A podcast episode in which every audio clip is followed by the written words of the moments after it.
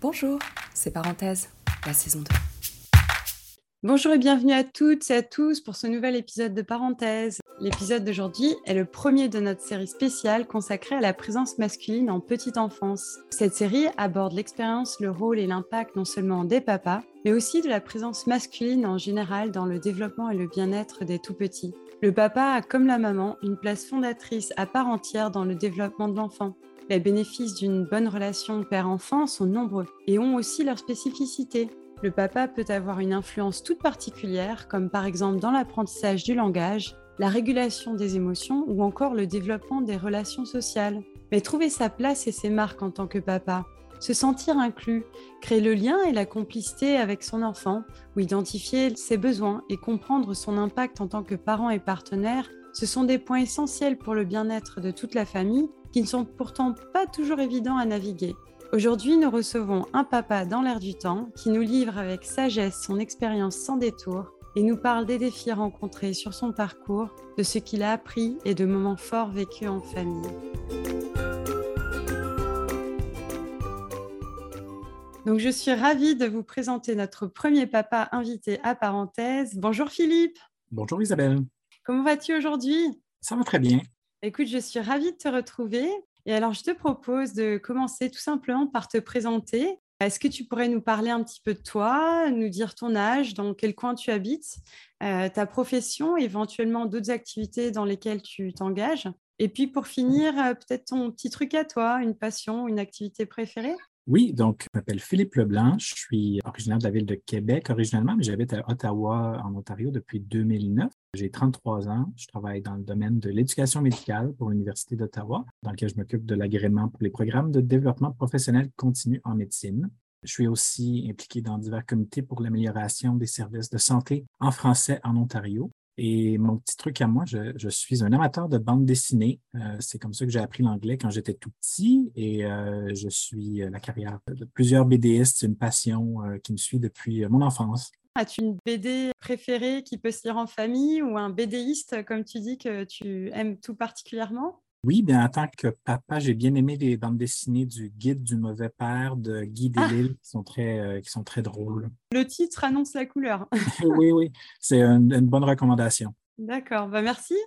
On le mettra en ressources euh, du podcast. Et maintenant, pourrais-tu nous parler de ta famille, ta structure familiale Là, j'ai les prénoms de tes enfants et puis la petite spécialité qui caractérise ta famille?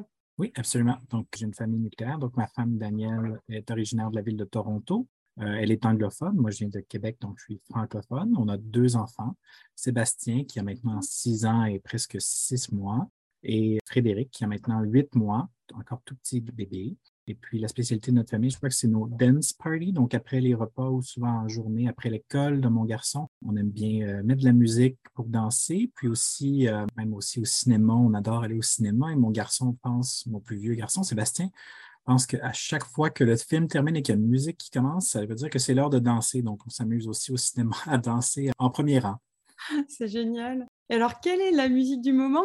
Oui, ben, mon garçon le plus vieux est souvent le, DJ, mais bon, récemment, il a découvert les Beastie Boys, la chanson intergalactique. Il y a des beaux mouvements de robots là-dedans, ça le fait bien rire, puis il pratique ses, danses de robots, puis il aime beaucoup le hip-hop aussi. Il a entendu quelques chansons de Kendrick Lamar, Die Hard, entre autres, qu'il a entendu, qu'il a bien aimé. Donc, c'est euh, ses nouveautés.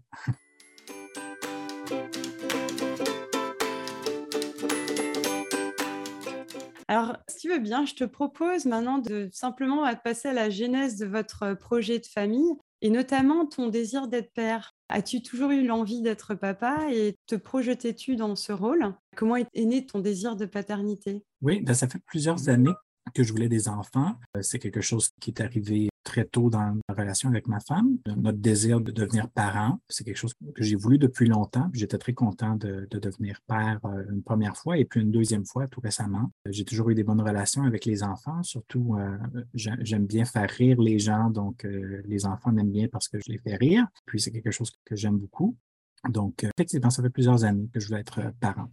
D'accord. Et donc, si on passe à l'étape suivante, votre projet de famille se concrétise et l'annonce d'un heureux événement arrive. Elle est faite comment d'ailleurs l'annonce? L'annonce, c'est bien fait. J'étais très content. Je m'y attendais un peu parce qu'on essayait depuis quelques, quelques mois. J'étais même content aussi d'apprendre qu'on allait avoir un garçon. Je pense qu'on voulait avoir une fille aussi, mais on s'est dit, bon, on va peut-être avoir deux enfants. Donc, euh, filles, ce sera peut-être plus tard.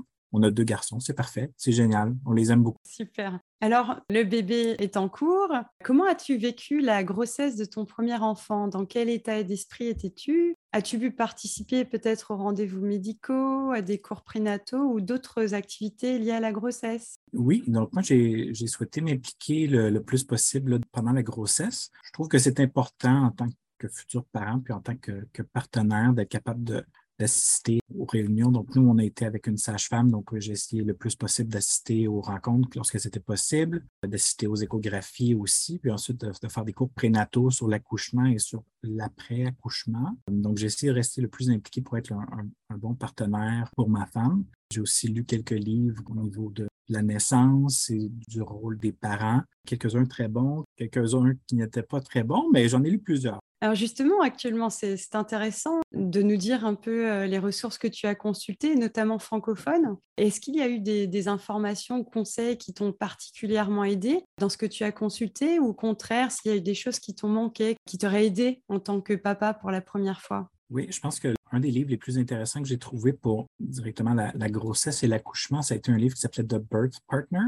Penny Simkin, qui expliquait très bien en fait le rôle de la personne qui est la partenaire de la femme qui va accoucher. Donc, c'est beaucoup de ressources sur comment aider son partenaire à bien vivre l'accouchement parce que c'est un, un, événement médical important. Comment être une, bonne personne de soutien euh, pendant l'accouchement. Puis un des livres intéressants que j'ai lu sur l'après-accouchement, donc lorsque le bébé est arrivé, c'était les semaines miracles, donne un aperçu euh, assez complet, accessible sur le développement du bébé à travers plusieurs semaines. Donc, à quoi on peut un peu s'attendre à la semaine 5, à la semaine 8, 10. Donc, les, les gros événements, donc quand le bébé va commencer à parler, à, bouger ou à ramper. Donc, c'était des, des, balises pour nous aider un peu à anticiper ce qui va arriver à propos des changements de bébé pour être un peu plus euh, calme et serein. Euh. J'ai lu des livres qui étaient un peu moins d'intérêt. J'ai lu quelques livres spécifiquement pour les papas qui étaient un, peu condescendants, moins intéressants, mais ces deux-là, je pense que c'est ceux que j'ai trouvé le plus intéressants et que j'ai revisité pendant la deuxième grossesse. D'accord. Je te remercie de parler aussi des cours prénataux parce que c'est bien de rappeler qu'ils sont euh, bien pour les deux parents, qu'ils sont une ressource à ne pas négliger pour bien se préparer à l'avenue des nouveau-nés. Et d'ailleurs, à ce sujet, en tant que futur papa, t'es-tu senti inclus et guidé par le personnel médical que tu as rencontré avec ta femme lors des rendez-vous médicaux et des cours prénataux? Oui, j'ai eu une bonne expérience à ce niveau-là. Je me suis senti euh, bien inclus par le corps médical. J'ai eu un, accueil euh, très chaleureux, euh, une ouverture d'esprit, puis beaucoup de, dialogue avec que ce soit la sage-femme ou les infirmières, infirmiers, nos médecins de famille. À ce niveau-là, j'ai eu une, très bonne expérience. Je pense que j'ai déjà un petit peu mentionné, mais dans certains livres, j'ai trouvé qu'il y avait un peu d'exclusion au niveau des pères. Il y a certains livres qui ont des discours un peu condescendant vis-à-vis les pères qui assument qu'ils ont peut un, désir un peu moindre de s'impliquer dans la vie de l'enfant ou dans la grossesse ou dans la vie du bébé. Donc, j'ai même vu quelques livres indiquant des clichés de, papa qui va laisser la manette de jeux vidéo et arrêter de boire de la bière avec ses amis, arrêter d'écouter le hockey. C'est important d'avoir un bébé. Mais oui, je sais, je sais, je suis déjà ici en train de lire le livre, donc je sais que je vais m'impliquer. Mais de façon générale, il y a beaucoup de bonnes ressources qui ne sont pas nécessairement orientées vers le père, mais qui sont vers les deux parents, qui sont très intéressantes et puis euh, très riches de ressources.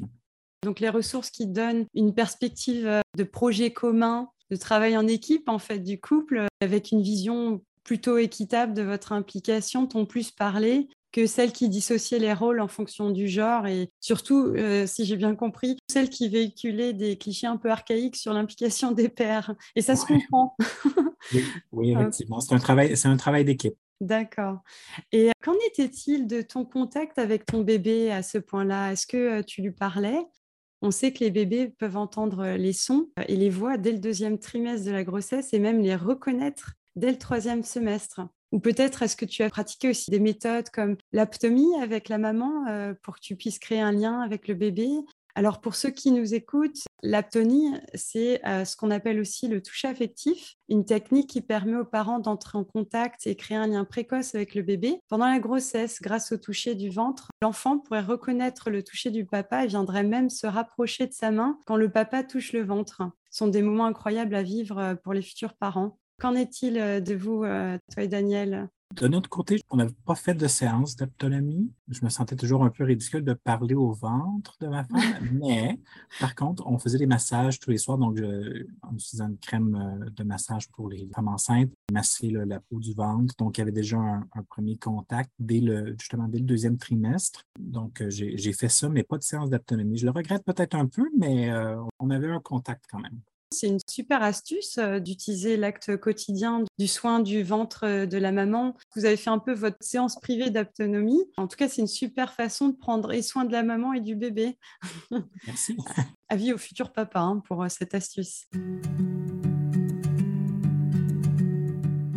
Quelle a été ton expérience par la suite à l'accouchement? Y as-tu participé et de quelle manière? On parle de soutien psychologique et physique de la maman, ta position et ton rôle pendant l'accouchement et puis au moment de la naissance Peut-être un peu de peau à peau? Oui, donc euh, la première chose que j'ai fait, ça a été d'utiliser le, conseil du, livre anglophone, d'être un birth partner, donc d'être un partenaire pour l'accouchement, puis d'être là pour soutenir ma femme pendant tout le processus, donc d'être un peu un, coach dans un marathon un peu. Un accouchement, ça peut être très long, donc j'essayais de la supporter de la soutenir du mieux que je pouvais, c'est-à-dire que bon, j'essayais d'être le plus utile possible lorsqu'elle a commencé à, parce qu'elle a perdu ses os, puis que l'accouchement a commencé, bon, ben, je faisais des massages, euh, je préparais des bains chauds, je m'assurais qu'elle n'avait pas soif, euh, qu'elle mangeait quelque chose, qu'elle gardait son énergie, parce qu'effectivement, c'est quelque chose d'assez long, donc j'essayais d'être là à ce niveau-là. Mais aussi, j'essayais d'être une personne qui pouvait soutenir ses choix, donc pendant l'accouchement, d'être capable de prendre la parole pour elle lorsque nécessaire pour m'assurer que ce qu'elle voulait en termes de plan de naissance soit suivi le plus possible. On avait établi un plan de naissance au préalable, entre autres grâce aux cours prénataux qui nous ont permis un peu de déterminer ce qu'elle voulait en termes d'accouchement. Donc, je me suis assuré d'être capable de garder ça en tête pour être son porte-parole lorsque nécessaire, pour s'assurer que ça, se passe comme elle veut. Pour nous, l'accouchement, c'est pas passé comme prévu. Euh, surprenant. oui, surprenant. Donc, au départ, elle voulait aller au centre d'accouchement d'Ottawa pour un accouchement naturel sans traitement pour la douleur, qui était son choix. Donc, on a essayé de le respecter le plus possible. Mais, bon, dès le départ, il n'y avait pas de place d'ensemble le jour où l'accouchement euh, devait avoir lieu. Donc, la première partie s'est faite à la maison. C'était très long, très douloureux. Euh, la ah. progression était très lente. Et puis, euh, au final, on n'a pas pu aller au centre d'accouchement d'Ottawa, mais on a plutôt été à l'hôpital Montfort.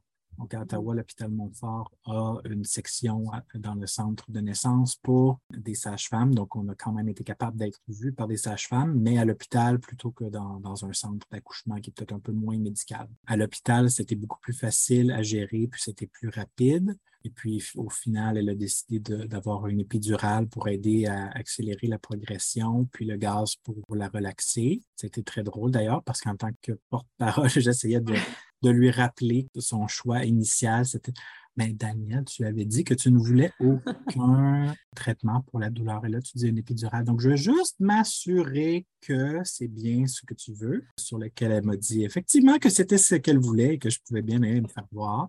C'est correct. Euh, je voulais quand même lui rappeler.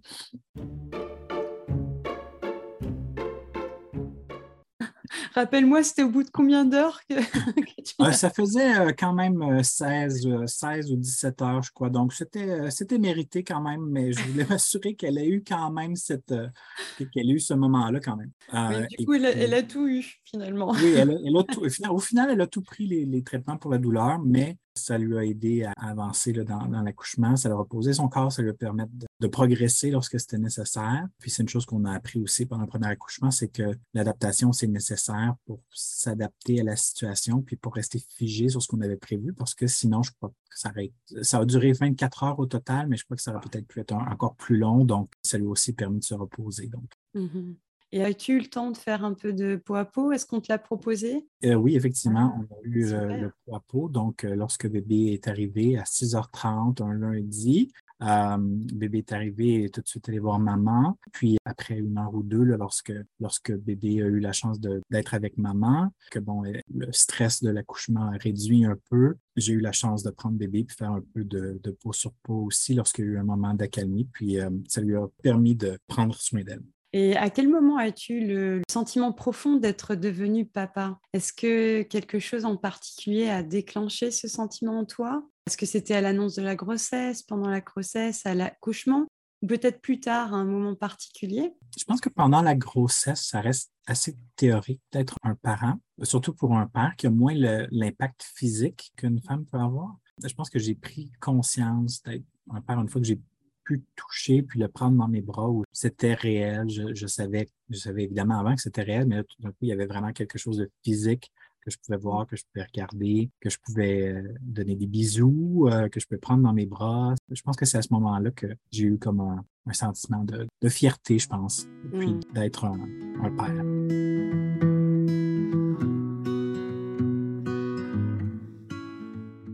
Alors, comment se sont passés les premiers mois après la naissance, ta prise de marque en tant que papa? Est-ce que tu euh, étais à l'aise? Tu te sentais en contact avec ton enfant?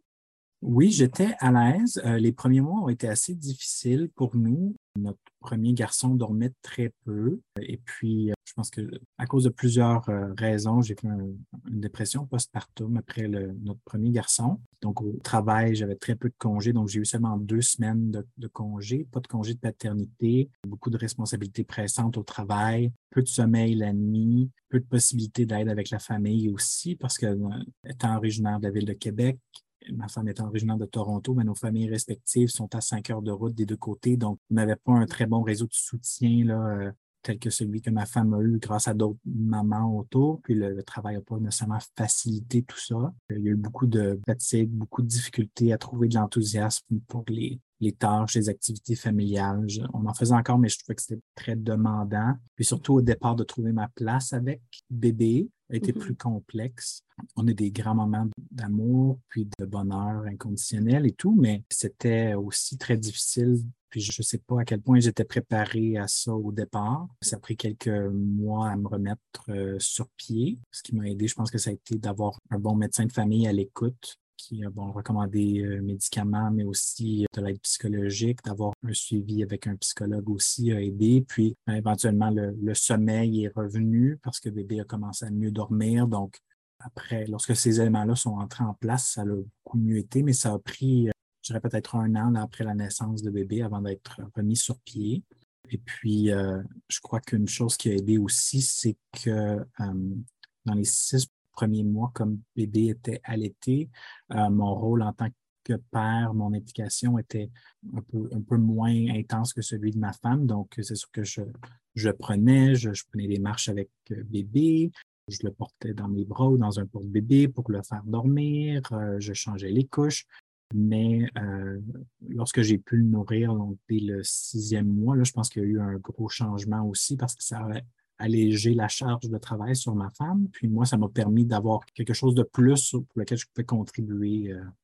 On a aussi été capable de créer un bon euh, réseau de, de parents aussi avec, euh, avec le temps. Donc, ça aussi, ça l'a aidé à permettre de mettre des mots sur l'expérience, sur les difficultés éprouvées, puis d'avoir une bonne idée de ce à quoi les autres parents autour de nous vivaient aussi. Donc, ça remet un peu les choses en contexte aussi. Mais le sommeil, je recommande le sommeil.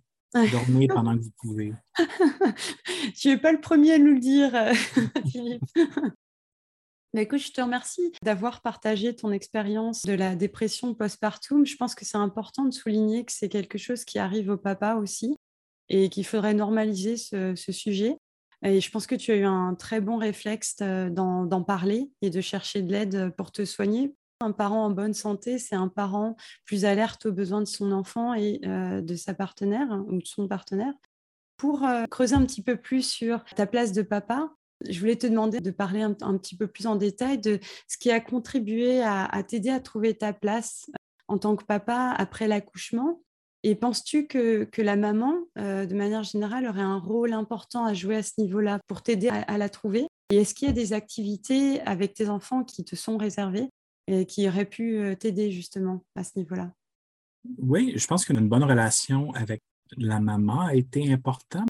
Comme j'ai mentionné, c'est d'être un, partenaire, puis d'avoir une espèce de soutien mutuel entre nous deux, nous, a permis de trouver nos places en tant que parents. Donc, euh, notre bonne relation a, aidé à, tout ça.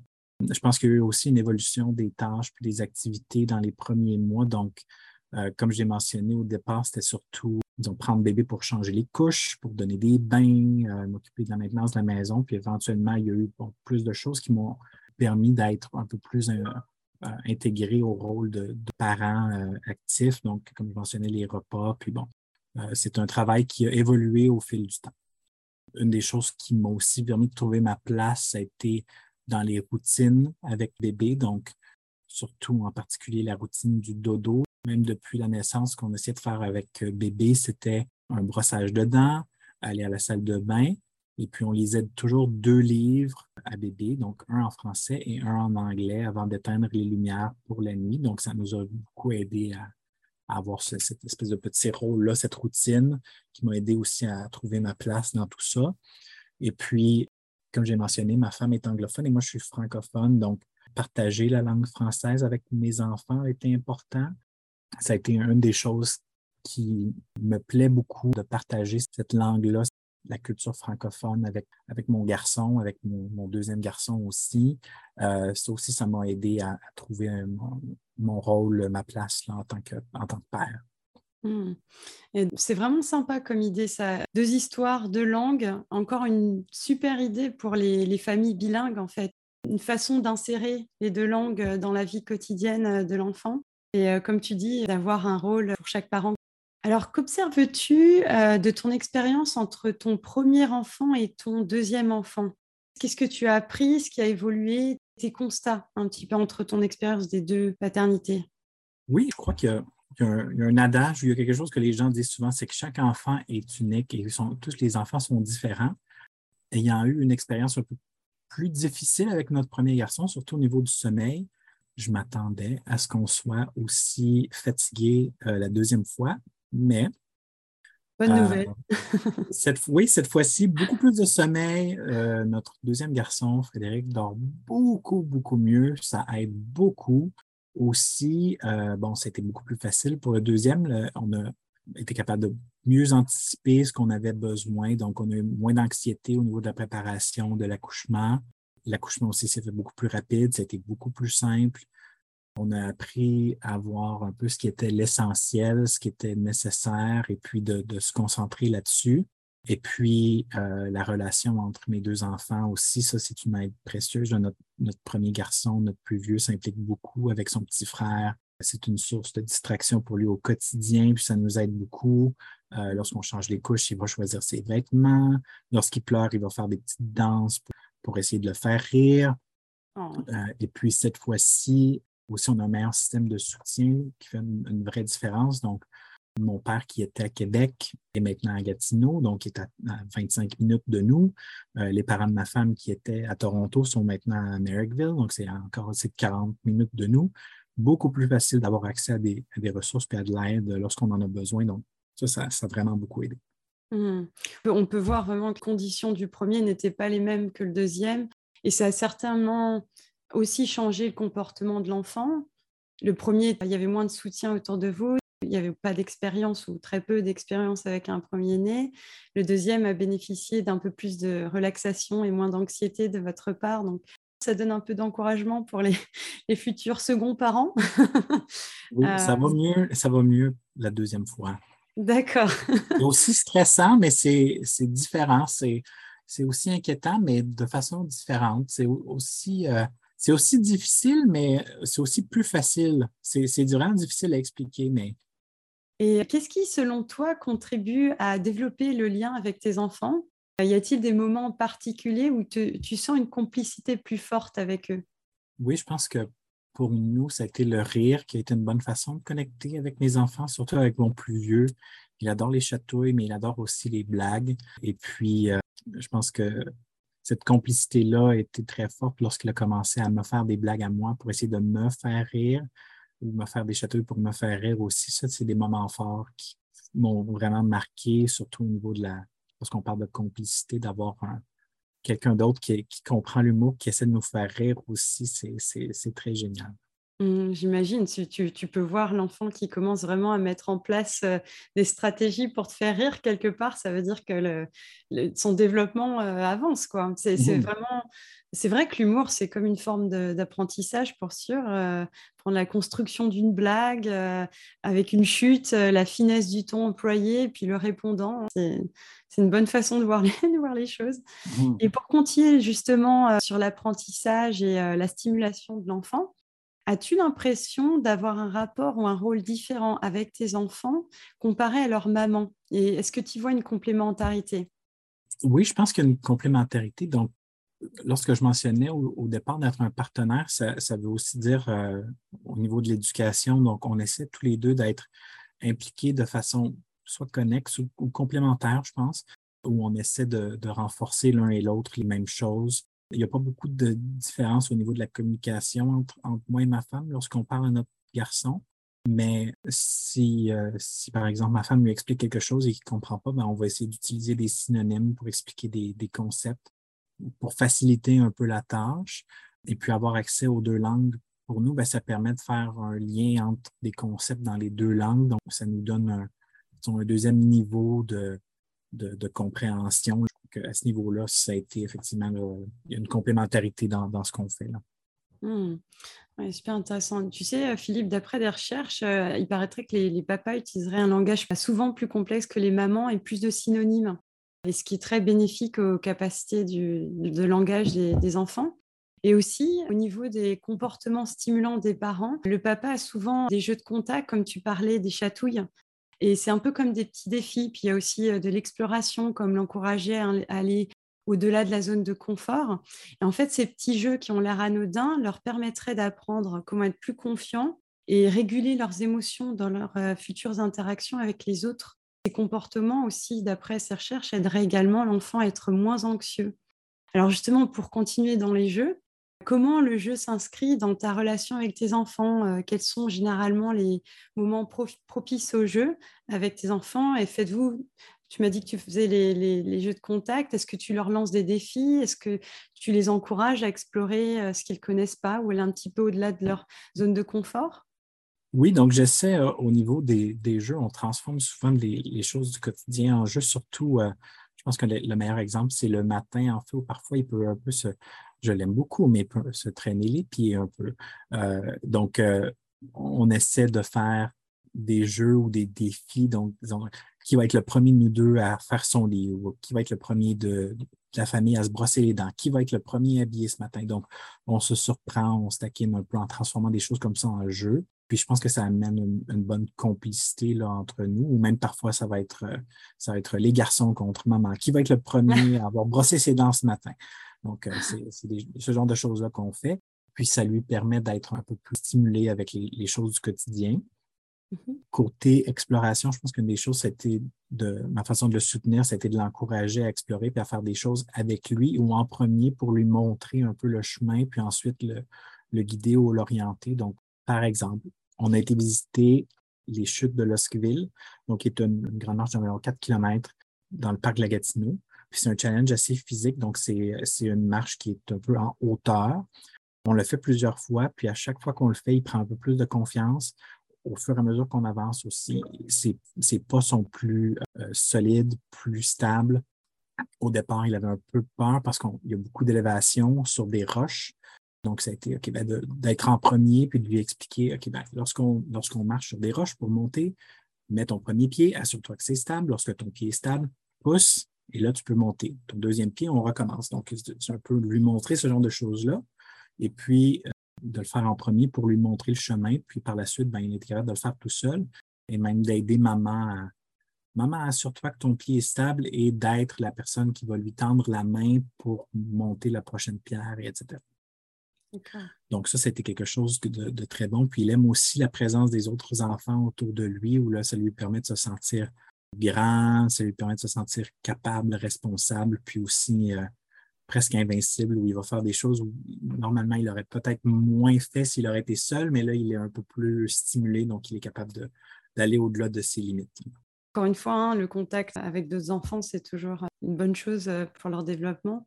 Comment sais-tu lorsque ton plus grand a atteint ses limites quand vous faites des jeux ou d'autres activités Est-ce que tu arrives à, l'aider à les reconnaître et les exprimer?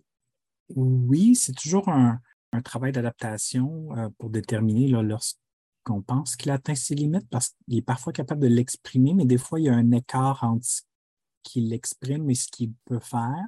Donc, on essaie de le guider à mieux identifier puis à mieux exprimer ses propres limites, dans le fond. Donc, on va parler avec lui puis essayer de trouver pourquoi il a une crise, disons, pourquoi, euh, quelles sont les raisons pour lesquelles il ne se sent pas bien ou pourquoi il croit qu'il ne peut pas faire quelque chose ou, pourquoi il croit je ne serai jamais capable de faire du vélo, tous les autres enfants sont capables d'en faire, mais moi, je ne suis pas capable. OK, mais tu sais déjà comment faire, mais tu as la difficulté ou tu as peur de tomber, donc il faut prendre un peu plus de confiance. Donc, comment, c'est pas nécessairement une limite de, ce qu'il peut faire, mais c'est un écart entre ce qu'il exprime et ce qu'il peut faire. Ça ne marche pas toujours, ça prend du travail, mais au fur et à mesure, je pense qu'il est capable de mieux s'exprimer, surtout avec l'âge. Ça vient, ça aide beaucoup, euh, mais il est capable d'exprimer des choses qui sont assez complexes qui peuvent être très, surprenantes, mais ça nous aide à, déterminer un peu lorsqu'il a atteint ses, limites. Et est-ce qu'il y a des livres, des jouets ou euh, d'autres euh, outils éducatifs que tu trouves pertinents, notamment francophones, euh, qui marchent bien avec tes enfants Et où est-ce que tu les trouves? Oui, moi j'adore les livres de Robert Munch, qui est un auteur canadien. Ces livres existent presque tous en anglais et en français. Il y a une mhm. grande variété euh, de livres à ce niveau-là, que lui adore aussi, qui sont très drôles. Lorsqu'il était tout petit, on a utilisé un livre qui s'appelait L'ABC de Monsieur Pizza. Donc, c'était un livre bilingue où Monsieur Pizza faisait des ah. activités avec son ami Champignon. Une des choses qu'on essaie de faire aussi, c'est de, de s'aligner un peu avec ses intérêts, puis de trouver ce qui lui plaît, puis de l'aider à, avancer ou à trouver des outils éducatifs dans la même veine. Donc, depuis deux ans maintenant, c'est un grand fan de Pokémon. Il adore les Pokémon. Il a écouté une émission en anglais et puis son, ami lui a donné des cartes Pokémon. Donc, on essaie de l'aider à lire les cartes, quels sont les mots sur les cartes. On lui a trouvé un, un encyclopédie en français. Donc, il connaît déjà les noms en anglais. Maintenant, il les apprend en français. Il apprend des détails en français. Il apprend des choses en anglais en lisant ses cartes. Donc, on essaie de l'entourer puis de l'aider avec les choses qu'il aime pour qu'il puisse développer ses intérêts. Ce que j'entends, c'est que vous vraiment vous pratiquez avec beauté la sensibilité parentale, être attentif aux différents signaux de l'enfant, essayer de comprendre la perspective de l'enfant. Comme tu dis, tu regardes euh, comment il voit les choses, tu essayes de le comprendre et puis aussi respecter ses goûts, son rythme. Et puis, vous n'êtes pas trop sévère envers vous-même aussi. Vous savez que ça prend du temps de, se développer. Alors, petit passage incontournable. Euh, je voulais parler avec toi de l'impact de la pandémie, parce qu'on on l'a quand même vécu un peu plus de deux ans. Semble-t-elle avoir eu un impact sur votre organisation familiale et notamment, euh, est-ce qu'elle a changé tes rapports avec tes enfants? Oui, c'est sûr que ça a eu un impact euh, sur nos vies. C'est sûr qu'il y a eu des impacts négatifs, mais je pense qu'il y a eu un impact positif sur notre vie de famille. On s'est beaucoup rapprochés, euh, surtout au départ. Donc, lorsque les premiers confinements sont arrivés, bien, mon garçon allait à la garderie et ma femme et moi, on était au travail. Donc, euh, ça nous a forcé à travailler à la maison. Les garderies étaient fermées, donc on a passé beaucoup plus de temps en famille. On a dû organiser nos, heures de travail entre, entre ma femme et moi pour être capable de gérer cette conciliation travail-famille, mais ça nous a aussi permis de passer plus de temps ensemble. On a aussi fait plus de jeux en famille pour combler euh, le fait qu'on ne pouvait pas sortir ou voir euh, d'autres amis, d'autres personnes, d'autres enfants, que les parcs étaient fermés même pendant un bout. Donc, euh, ça nous a permis de, faire plus de jeux de société, entre autres. Je pense que ça a eu un impact là-dessus.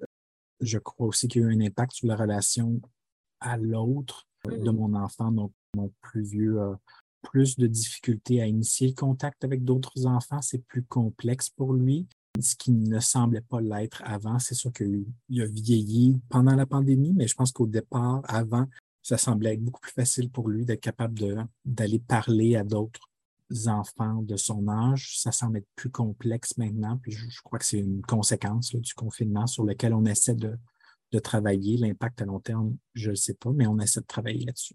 C'est plus important. J'aurais voulu te demander une petite question euh, intime. Dans ton expérience de jeune papa, qu'est-ce qui t'a le plus ému? Bonne question. Je, pense que un moment que je, me rappelle beaucoup d'avoir été ému, c'est quand il était tout petit, on avait un super bel ensemble bleu avec une petite tuque. C'était un espèce de, de chandail chaud puis de pantalon chaud à mettre lorsqu'il sortait dehors au printemps ou à l'automne. Et puis, il l'a porté pendant deux saisons. Mais le moment où j'ai réalisé qu'il était trop grand pour le mettre et qu'on l'a mis de côté, je savais qu'il ne pourrait jamais remettre ce joli petit ensemble bleu avec la tuque, avec des petites oreilles d'ourson. Il oh. était super charmant. Ça, ça m'a vraiment ému. C'est là que j'ai vu qu'il avait vraiment grandi puis que ça m'a, ça m'a vraiment marqué. Oh, quand on parle, tu as, encore les étoiles dans les yeux, Philippe. C'est vraiment une image très touchante que tu décris. Alors, dernière petite question.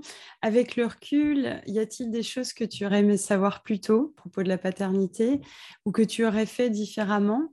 Et puis, est-ce que tu aurais une super astuce ou un conseil à partager avec nos auditeurs ou auditrices euh, parents? Je pense que l'importance du sommeil, c'est quelque chose que j'ai déjà mentionné, mais ça a été, je, je savais que ce serait plus difficile, mais je ne sais pas, il y avait autant d'emphase qui avait été mise sur cet aspect-là que je l'aurais voulu. Si j'aurais fait quelque chose de différent, je ne suis pas certain, à part peut-être profiter plus pleinement de mon sommeil au départ. Mais je pense que je pense que l'astuce euh, que, que, je pourrais partager avec les nouveaux parents, c'est que c'est difficile d'être un, un, parent. C'est pas toujours facile. Puis c'est correct d'aller chercher du soutien lorsqu'on en a besoin.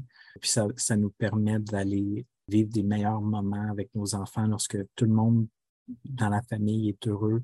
Parce que ça nous permet de plus profiter de ces moments-là avec nos enfants et avec notre famille. Donc, n'hésitez pas à chercher de l'aide si vous en avez besoin. Puis ensuite, ben, profitez du temps avec, euh, avec vos enfants.